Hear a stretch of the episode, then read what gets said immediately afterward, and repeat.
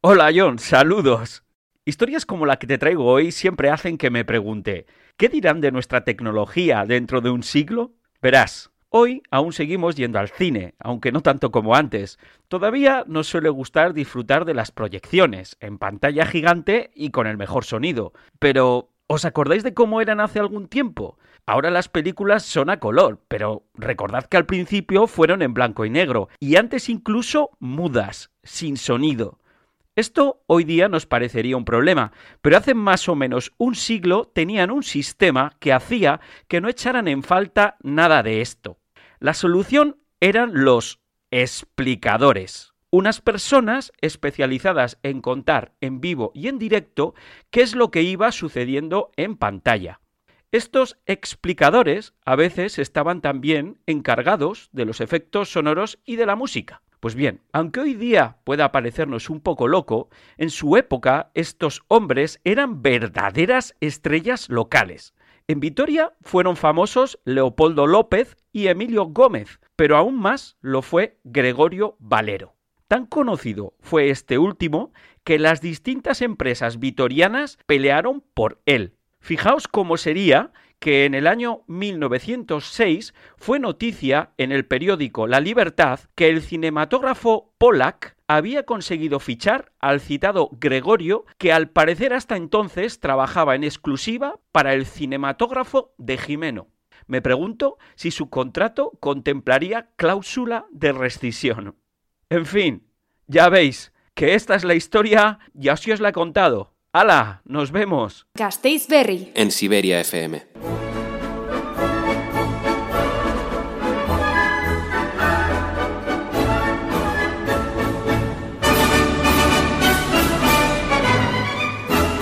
Thank you very much, Madam President, ministers, honourable members.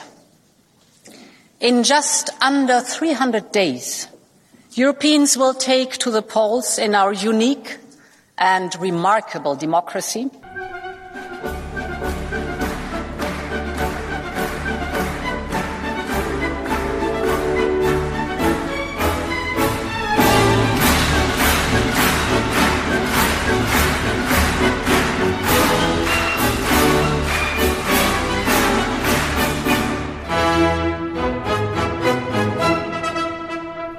As with any election, it will be the time for people to reflect on the state of our union and the work done by those that represent them. But it will also be a time to decide on what kind of future and what kind of Europe they want. As with any election, it will be the time for people to Estamos escuchando a Ursula von der Leyen, el inicio del discurso de hace tres semanas en el debate del Estado de la Unión. Y queremos hablar de Europa porque la semana que, el, el año que viene hay elecciones y no sé si tenemos muy claro lo que es Europa y lo que hace Europa. Ainhoa Lassa, profesora de la UPV, Arracha León. Arracha León. España ahora mismo es, ostenta la presidencia del Consejo de la Unión Europea. No sé si nos puedes explicar qué es esto y para, y para qué sirve. Bueno, eh, el Consejo de la Unión Europea es eh, un órgano de la Unión donde, bueno, del que forman parte los Estados miembros, los jefes de Estado, los presidentes de Estado. Y básicamente lo que se hace cada presidencia es establecer una hoja de ruta de cuáles son las prioridades que, que existen en la Unión Europea, los desafíos presentes y futuros y hacer propuestas y tratar de sacar adelante esas propuestas con el respaldo del Parlamento Europeo y, de, y del Consejo. Entonces, que, que, Sánchez se presentara hace unos días en, en la frontera de Egipto con Gaza diciendo que Europa tiene que reconocer a Palestina como Estado, ¿tiene, tiene vigencia su petición? ¿Tiene... Bueno, yo creo que fue más eh, un acto vindicativo en calidad de, de, presidente del Reino de España. Realmente la Unión Europea es complicada la, geopolítica o la estrategia que se está siguiendo en estos momentos, ¿no? Pero sí que me parece importante y relevante que quien está ostentando la presidencia reconozca eh, como ya ha sido reconocida por organismos internacionales, la condición de Estado de, de Palestina. Pero es difícil que eso tenga un efecto directo en, en, las dinámicas de la Unión, porque es como una comunidad de vecinos, ¿no? Son 27 Estados miembros y, bueno, cada uno con sus intereses. Eh, sin irnos más lejos, vamos a seguir hablando un poco de Europa y cómo está la situación con, con Israel y con Palestina. En los últimos meses estamos viendo dos guerras muy cerca de nuestras fronteras, la invasión de Rusia en Ucrania y el genocidio que está llevando a cabo Israel con Palestina. ¿Por qué se le ha inflado a sanciones a Rusia y a Israel? Se le felicita por lo que está haciendo. Bueno, yo creo que en todo esto tiene un peso determinante el papel de Estados Unidos y de China, ¿no? Y la Unión Europea todavía está buscando su, sitio en el, en, el, centro del tablero, ¿no? Es llamativo que, que la presidenta de la Comisión Europea, que no ha sido elegida, eh, a diferencia del, anterior eh, presidente de la Comisión Europea, que, sí que va en listas de los partidos que se presentan a las elecciones al Parlamento Europeo, mostrará sin fisuras su apoyo al Estado de Israel ante los atentados de, la organización terrorista de Hamas, algo que, comparte yo creo que cualquier eh, ciudadano y ciudadana de la Unión Europea pero sí que es cierto que se ha tenido una actitud tibia y en contra del derecho internacional que se ha intentado solventar en las últimas semanas con declaraciones de Josep Burrell pero eh, creo que la Unión Europea pues, ha mantenido pues eso, una, actitud eh, contradictoria en, uno y otro caso. ¿no? Y en el caso, por ejemplo, de Rusia, bueno, pues sí que es verdad que hubo muchas reticencias al principio por la dependencia que tenían del gas ruso eh, la locomotora de la Unión, como es Alemania. ¿no? Y parece que incluso ahora en Alemania, bueno, pues hay voces que dicen que esa guerra está teniendo un coste para, para, para el bienestar del país. ¿no? Entonces está haciendo una lectura de la guerra no como unión, de Estados miembros, sino como mm, declaraciones unilaterales en función de los intereses que convengan en un momento y, u otro. Y sobre todo nosotros ahora tenemos mucha dependencia de Estados Unidos, que es el que nos está proporcionando la energía que necesitamos ¿no? ante, ante ese cierre, ese bloqueo que se ha hecho al gas ruso. Entonces yo creo que va más por complacer a Estados Unidos y por jugar esa posición de aliado del norte global eh, que va en contra, además, yo creo, a la larga irá en contra de los, de los propios intereses de, la Unión Europea. Pero bueno, yo pienso en, o, como ciudadanos pensamos en, las personas y no en los números, ¿no? Y a veces desde la política real eh, se piensa en los números y las consecuencias de los números. Decías que von der Leyen no ha sido elegida, no ha sido votada. Eh, no, eh, lo que se hizo es, bueno, es un concepto así muy técnico, pero voy a tratar de explicarlo eh, de, una forma más coloquial. Antes, lo que se, en, las elecciones anteriores a las que Ursula von der Leyen fuera, elegida candidata, las de 2014, lo que se hizo, como habíamos tenido una crisis económica y financiera con muchos recortes, había desafección por la Unión Europea, se planteaba la ciudadanía para qué servía, había formaciones políticas contrarias a la Unión que iban ganando fuerza una forma de acercar la Unión a los ciudadanos fue decir que en las elecciones al Parlamento Europeo, quien fuera a presidir la Comisión Europea iba a ir en listas, ¿no? De forma que indirectamente, un poco como ocurre aquí en España, cuando se, se elige a las personas que nos van a representar en las Cortes Generales, pues ya sabemos que el partido más votado no, pero el que vaya a conseguir más votos, pues el que va primero va a ser nuestro presidente, ¿no? Pues un poco eso que se hacía. Llegó Ursula von der cuando fue las siguientes elecciones de 2019, bueno, pues eh, de repente eh, colocan a esta señora eh, como, como candidata a la presidencia cuando no iba a ninguna lista, de la, en este caso de la familia popular europea, ¿no?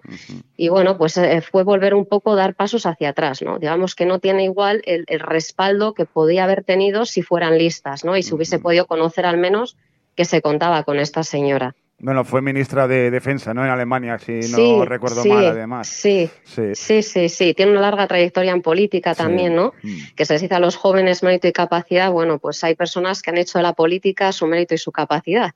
Así que bueno. Sí, sí. Mira, volviendo un poco a, a, Rusia, ¿no? En los últimos años la relación entre la Unión Europea y Rusia se ha deteriorado hasta ser prácticamente inexistente, como vemos a día de hoy. Pero siempre ha sido así. Bueno, la verdad es que eh, las relaciones han sido Rusia creo que es un país eh, además eh, bastante desconocido. Una hace muchos años, yo no sé si a los oyentes más jóvenes y a las oyentes les sonará, pero hubo un presidente francés, François Mitterrand, que tenía una visión muy de Estado, etcétera, y que trató de crear, bueno, pues una, una especie de comunidad política europea, esa, idea de, de Europa, de los estados de Europa, donde contaba con la presencia rusa para tratar de, bueno, no depender tanto de los Estados Unidos y Norteamérica, ¿no?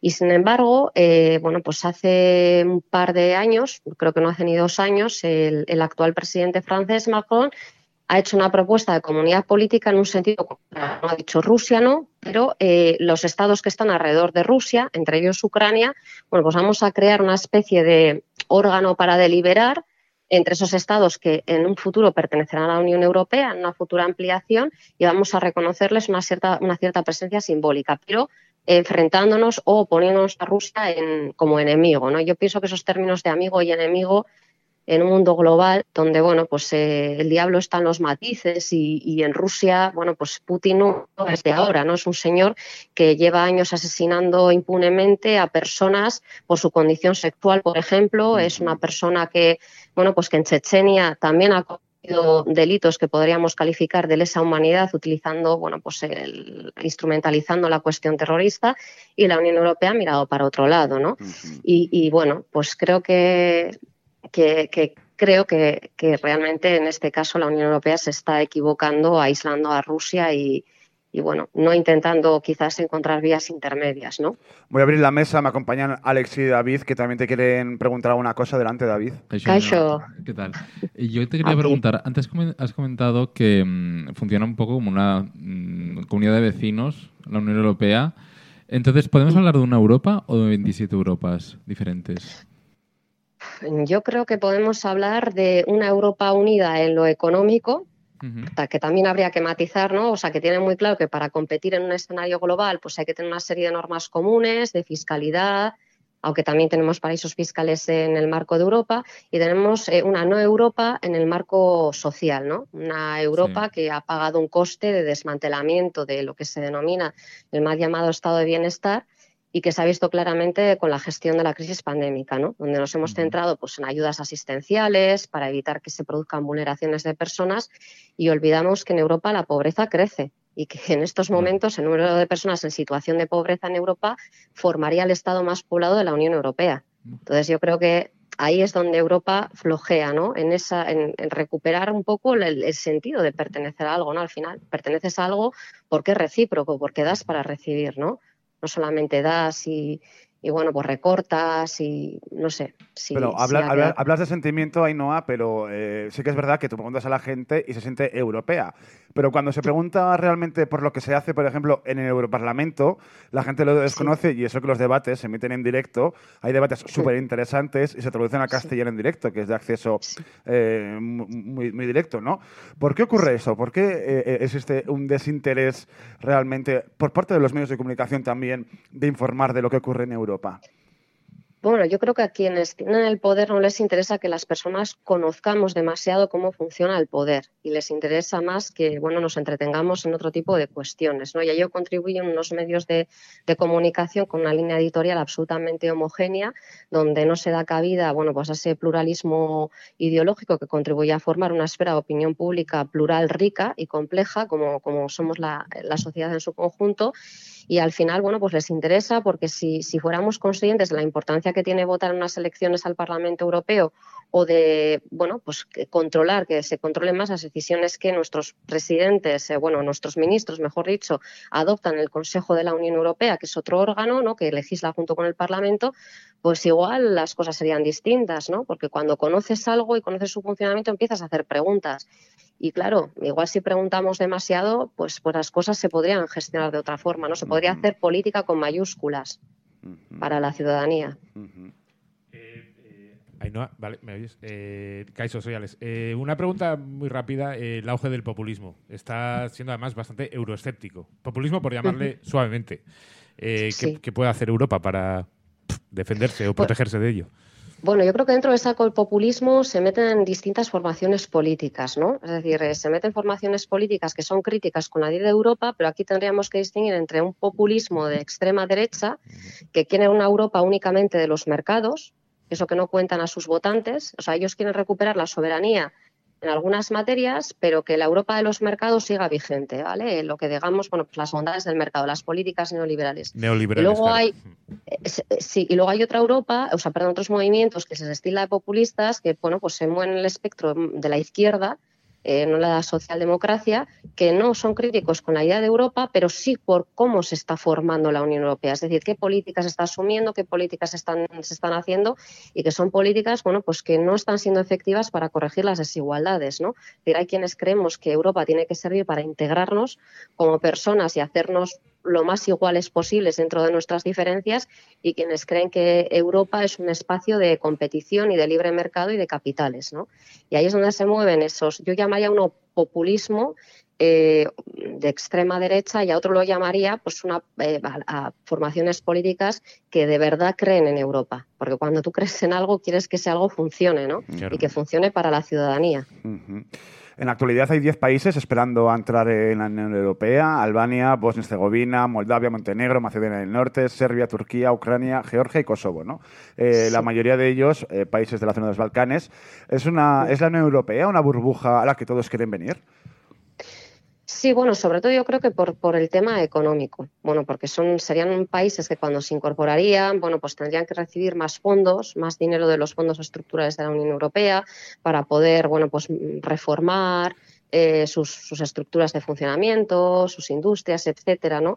A mí con esto lo que sí que me gustaría señalar, y si ya que me dais la ocasión, es que así como a Rusia eh, se le tilda de un país autócrata, autoritario, en estos momentos, por ejemplo, Ucrania no cumple los criterios, hay unos criterios que hay que cumplir para, el acceso a la Unión Europea, son los criterios que hablan de igualdad, de libertad, de justicia social. Bueno, en Ucrania no se cumplen esos criterios. En Ucrania, antes de la guerra, bueno, pues las, organizaciones internacionales hablaban de un país donde el tráfico de seres humanos estaba a la orden del día, ¿no? Sí, cierto. Entonces, eh, claro, sería interesante que, cuando queremos abrir las puertas, eh, bueno, pues seamos conscientes de a quién estamos abriendo las puertas, ¿no? Porque eh, no se puede decir a ciudadanía Rusia malo, Ucrania bueno. Hombre, supuestamente, según tengo entendido, Ainhoa, eh, por las felicitaciones que hace Úrsula, ¿no? En este caso a Zelensky, eh, Europa mandó una serie de normas que, a Ucrania ¿no? que tiene que eh, adoptar en temas de acabar, ¿no? Si no me parece. De derechos humanos. De derechos humanos, corrupción, etcétera, etcétera, etcétera, ¿no? O sea, tienen que cumplir unas,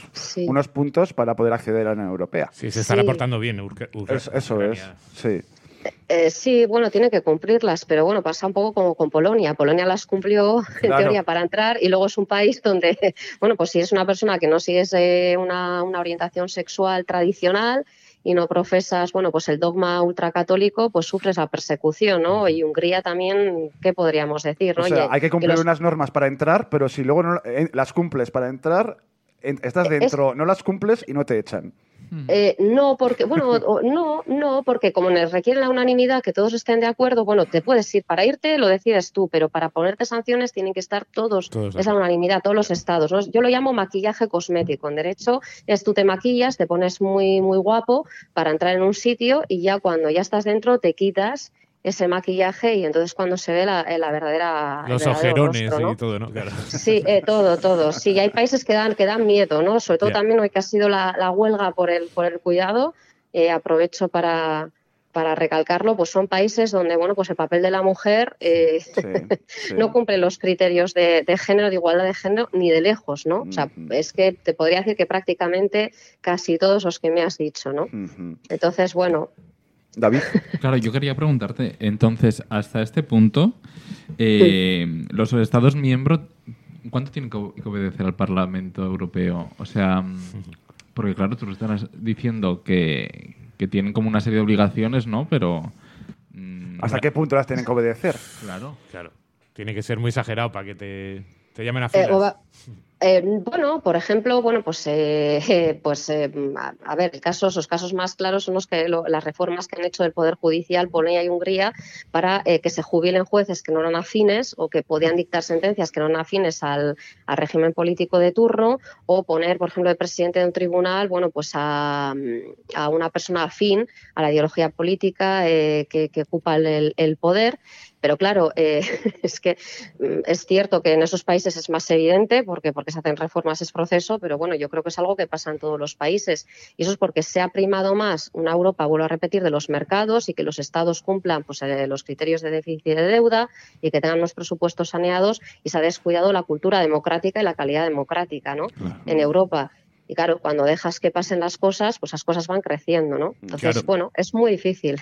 Y si luego encima no le, no le criticas o le, echas, digamos, el castigo serio a alguien por hacer algo como, por ejemplo, mm, lo que estabas contando, pues luego, ¿cómo lo vas a hacer con otro país? Eh, se, pierde toda la, fuerza política ¿no? que tenía. Sí, hombre, han intentado alguna cosa. En Polonia los ayuntamientos que no admitían a gays, por ejemplo, eh, que No ponían que que eran no gays no recibían subvenciones. Y eso ha cuando dolido, vieron que se escuela el grifo, dijeron, venga, pues ahora sí, ¿no? Venga, vale. Pero yo creo que, que no tendría que consistir en eso, ¿no? Porque es como si tuvieras tres años, ¿no? Si haces esto, ya. te doy, te doy el caramelito y si no, te lo quito, ¿no? Ya. Claro, eso la imagen que das es, mira, eh, son respetuosos con la diversidad sexual porque, porque la gente que va ahí tiene pasta y a cambio reciben pasta. Porque no me queda Bueno, yo otra. que- Eh, ¿No? Eso es, equiligual, sí, sí, no, no, es que es alucinante, pero, pero es así. Y la última pregunta que te quiero hacer es, eh, eh, Sánchez comenzó su, su, su gobierno hace unos cuantos años con Arancha González Laya como eh, ministra de Exteri- Exteriores. Que conoces A- a- 17 idiomas, Eh, ¿sabes? Sí, sí. Eh, y ahora tenemos a Álvarez. Eh, no sé si eh, a González Laya, en tu opinión, la echaron por decir cosas que igual eh, eran verdades, pero igual se tenía que callar. Marruecos y así. Bueno, eh, sí, bueno, sí, es que eh, la verdad que, que la actitud de- del actual gobierno, yo creo que a las personas que nos gusta seguir la, la vida política y que nos creemos que la política podría ser para muchas cosas interesantes, nos ha sorprendido ese cambio de tercio, ¿no? O sea, hay que, no hay que olvidar que Marruecos es una dictadura. Sí. Y lo Eh, y es más dictadura que Rusia, porque bueno, en Rusia pues hay elecciones, aunque ya sabemos qué tipo de elecciones hay, como puede haber en, en Gaza elecciones, ya sabemos qué tipo de elecciones, Sí. pero es que Marruecos es una dictadura. Es una dictadura donde además las mujeres son perseguidas sistemáticamente también y se están violando derechos humanos. Entonces, bueno, eh, tenemos un gobierno que por un lado, y está muy bien esas declaraciones de, apoyar y de vindicar que, que Israel no está cumpliendo el derecho internacional y que está cometiendo delitos de lesa humanidad, pero al mismo tiempo estás eh, dando dinero eh, desde que se creó el Reino de España, desde la democracia, hasta se está dando dinero a Marruecos, eh, criminalizando a las personas que huyen de un país donde no tienen libertades y que vienen a buscarse honradamente la vida, como nos puede pasar a cualquiera. Y esperemos que aquí no pasen esas cosas, pero quiero decir que nadie estamos exentos de que haya una guerra o que te, o que te venga una dictadura. Y, Y no se les cae la cara de vergüenza. Eso es. Claro, no, no, no. Y de repente dices, no, Marruecos, pues porque Estados Unidos le interesa Marruecos y, y los saharauis los dejamos ahí, ¿no? Eh, que se les están esquilmando pues, sus recursos pesqueros y se les está esquilmando sobre todo su dignidad, ¿no? Porque luego son apátridas. O sea, un- una persona Ujú. saharaui, como no tiene reconocimiento de, de tener nacionalidad de un Estado, están en territorio perdido, ¿no? O sea, ahí tiene muchos problemas luego en España para, bueno, Claro. pues para acceder a ayudas, etcétera.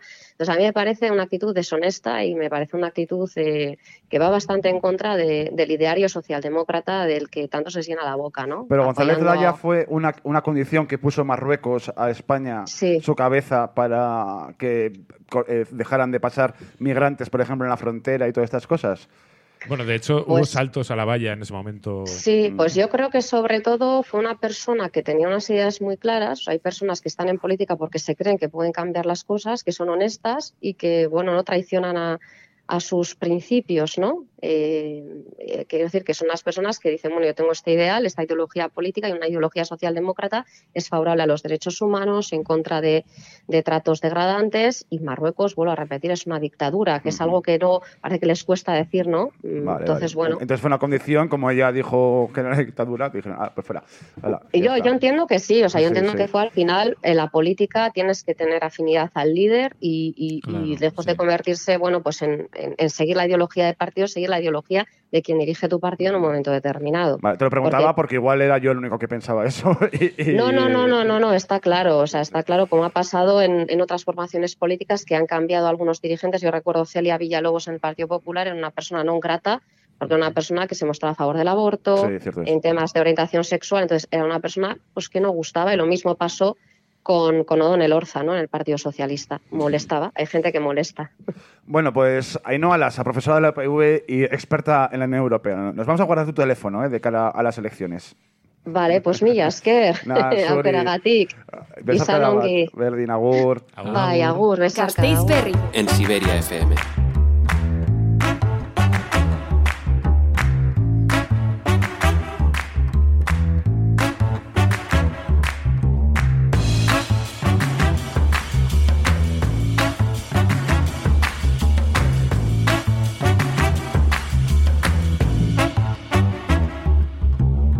David, en sus paseos matutinos por Vitoria, o Ay. vespertinos, o no sé a qué horas, me, me da un poco Bueno, igual. cuando estoy trabajando con mi Aita, por ejemplo, me pasa. ¿Te, te pasa que te has fijado en lo mal que están decoradas las rotondas aquí en Vitoria? Sí. A ver, Y- y- Vamos a quitar la música porque esto es... No, no, no, esto, esto- esto es un debate Muy más serio. importante que el de la Unión Europea. a ver, una cosa que me llama poderosamente la atención es toda la zona, la zona donde eh, transita el BEI. Sí. Si os dais cuenta, la han eh, decorado con muchas plantas, muchas flores, todo lo que queráis. Y esto es una cosa que me, que me dijo mi amigo Ñaut, que vosotros le conocéis. Además, ¿qué pasa con el micro? Siempre me pasa algo con el micro. Y yo no sé. qué- qué Es la hay. costumbre de no estar en el estudio. Claro, claro. Sí. Eh, esto me lo dijo mi amigo Ñaut. En plan, ¿te has dado cuenta que toda la zona por donde pasa el BEI la han puesto bonita? Y digo, ay, pues es verdad. Y mm, eso por un lado. Por otro, Y el tranvía, para que parezca todo verde. Ya, yo creo que también, sí, el BEI y el tranvía mm, son como sitios donde los han puesto más bonitos. Y luego, la zona de Mariturri, eh, que es donde acaba Vitoria-Gasteiz, ahí en el sur. Si os dais cuenta, toda la mediana la han abierto entera y están haciendo como huecos para mm, plantar yo que sé qué. O sea, ahí mm, plantarán algo para que parezca también más bonito, pero ya estaba bonito. Entonces, no entiendo eh, por qué tienen que mm, decorar toda esa parte cuando hay zonas de Vitoria que se están, mm, están degradadas. Por ejemplo, la alcaldesa de Vitoria, la nueva Maider, eh, hizo una, un vídeo explicativo de Arindabarra, cosa que creo que sobraba un poco porque... Sí. Bueno, ese vídeo vino después de que le señalaran en redes y así que no hacía nada. Entonces Bueno, dijo, bueno, pues he venido aquí a ver un parterre, ¿sabes? Claro. Eh, Y salía el Qué bonito este parterre. ¿Te gusta mi parterre? Antes y después. Eso. Que me encanta el antes y el después. Es un A ver, poco... no, no nos metemos con Maider a nivel personal, pero a nivel profesional, pero- que, que eso lo haga la alcaldesa de mi pueblo, ¿sabes? De un Claro. pueblo de mil habitantes, que diga, pues he puesto un pino, ¿sabes? Hemos hecho este jardín, eh, hemos podado el cementerio. Pues es Claro. muy interesante. No sé, Alex, ¿tú qué opinas de lo que dice, lo que dice David? No, yo estaba pensando que, que muchos plantamos un pino todos los días. Pero, sí, pero También. per- perdón, eh, perdón. Vaya nivel, ¿eh? vaya nivel, Maribel. Maribel. Mari- Maribel. Mira, Bueno. a, Hurtaran, eh, entre la prensa, cuando estaba Hurtaran, se le llamó a su última legislatura la, la legislatura de las plazas. Ah, Y sé que a esta legislatura, ahora, a la de Maider, se le está llamando la legislatura de las macetas. vale, pero, pero las plazas, ¿por qué? Porque Hurtaran no paró de hacer plazas. Y supermanzanas. Y supermanzanas. Más plazas. Vamos a reformar la plaza de no sé qué. Vamos a hacer. Que las hacen todas eh, diáfanas y Claro, para que puedan entrar los antidisturbios de la Archaña, obviamente. Claro, claro. El, el tema gordo está en lo de que sabíamos ya desde hace tiempo, no hay dinero para soterrar el tren de alta velocidad y ya está llegando. Con el bonito jardín que iban a hacer alrededor del tren. Ya es verdad. Entonces, la solución del ayuntamiento para tener ese dinero que ya se sabía que no tenían, eh, habiéndose gastado mucho dinero en otras cosas, pues va a ser hacer muchas viviendas. Bueno, nos- nosotros hemos dicho aquí muchas veces porque sabíamos. De- de- Lo habíamos oído, sí, Lo, lo- lo sí, habíamos oído, nos lo sí, habían comentado sí, por ahí. sí. eh, gente que sabe mucho de esto, que Vitoria no iba a tener dinero para la alta velocidad ni para nadie- soterramiento. No, hombre. A nadie se le ocurrió pedir un Next, en plan de un Europa Next, para soterrar. Pues Lo porque igual es- no lo ven viable. Hubieran dicho con Ya. wifi, lo soterraremos, pondremos wifi. No, pero igual no lo ven viable, porque tú crees que puede ser viable una, una, una Y vasca que no está conectada con nada. Sí, bueno. O sea, eh, es que realmente eh, eh, que, todavía no sabemos eh, cómo, pues, pues si pudiéramos ir a Madrid, vale, a Barcelona, a Sevilla, a Valencia, yo que sé, para ir a Bilbao vamos a coger la alta velocidad. Bueno, pero la alta velocidad va a llegar y eso va a Sí, ser sí, una obra bien, del copón. pero- Pero... se va a hacer sin además aprovechar para mm, soterrar. Y cuando dicen, no, primero llegará, luego soterraremos. Algunos ya dicen soterrar después. ¿Quién va a gastarse en eso si se les va a Lo peor olvidar? es que todos estos estudios eh, cuestan dinero. Claro. Bueno, Y un cada dineral. un estudio Claro, un dineral. muchísimo dinero. Y es como, ay, no, al final no les va a hacer, vale, pero el estudio ya lo has pagado. Eh, De hecho, hace poco se hablaba de que no se iba a hacer una tasa Amazon y uno de los gastos que ha habido, que tiene que ver exactamente, no del todo, pero sí un poco, que es un programa para estudiar la logística de kilómetro cero en Gasteiz, que ha costado algo así como 200 y pico mil euros.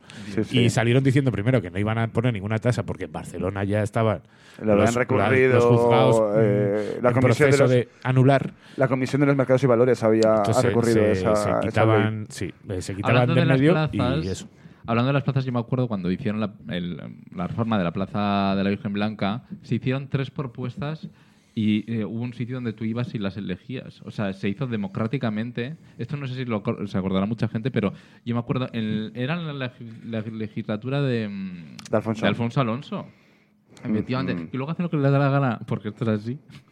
Pero bueno, que democráticamente está muy bien Sí, que sí. tú puedas elegir Sí, cómo sí. quieras eh, que sea la reforma de tu plaza. Sí, de hecho, todavía Gasteiz Obetus se cerró el otro día y eh, Ah, vaya. creo que va a ser en Sí. febrero cuando después de que hagan una, una limpia de, supongo, proyectos i- inviables, eh, se podrá votar. No sé si son 800 los que han mandado, pero que alguno ha mandado cosas como eh, no hacer deberes, seguramente, Ah, o bueno, alguna cosa bueno. así. No quiero- no yo quiero nada, pero bueno, son- lo son de muchos, eh, Gasteiz. Obetus, ¿eh? O sea, que nos podemos presentar. Yo creo que Ya están las propuestas, eh, presentadas. Bueno, pero Gasteiz Sí. Podríamos entrar ahí a, a votar o por lo menos hacer un- un- una cobertura. O nos metemos en una de esas de mejorar la mediana de no sé qué y nos proponemos. Un, parte, un parterre en mi barrio, por favor. Un parterre en mi barrio. Le damos un vídeo de un antes y un después. Como si fuera la teletienda. Yo quiero una, una cúpula como el señor Barros, una cúpula encima de Vitoria. ¿eh? claro. Para cuando haga mucho frío, que le El encendamos un monorail. El monorail, el tranvía, el tranvía, el tranvía. Mira, el otro día, no me acuerdo qué me decía, me decía, un, un tranvía a, a, a, a Zabalgana, me decían, pasando Claro. por San Martín, me, me- me decían, pero si Vitoria no tiene dinero ni para eso, me, de- me, decían. Y como- cosa que también, pues bueno, habrá que ver luego cómo se, se arregla, ¿no? Vitoria es la ciudad de las eh, de los proyectos eh, inconclusos. Eh, otro, otro proyecto fallido, que hablamos aquí el otro día, va a ser el, el parque de la, de la, la Ragorri, ¿sabes? ¿Qué es que lleva proyectado desde el año 2015, me parece, una cosa así, y todavía no han hecho nada porque los terrenos son de Cuchabank, y claro, a Pero- ver qué les propia Cuchabank aquí unos terrenos para hacer un- Ya. un, parque para el niño verde. Pero ¿qué, qué parque es ese? Entras en gasisberry.com, que tenemos ahí un artículo, la, Ragorri, otro proyecto fallido en Vitoria. Ha llegado el momento de crecer hacia adentro, chicos. Eso es. Alex García, es que ricasco. Bye, Por cierto, muy buena cobertura en la manifa, ¿eh? Bye. Se. David Álvarez, es que ricasco. Eh, Suri. Agur, Jon Arretegi. Agur.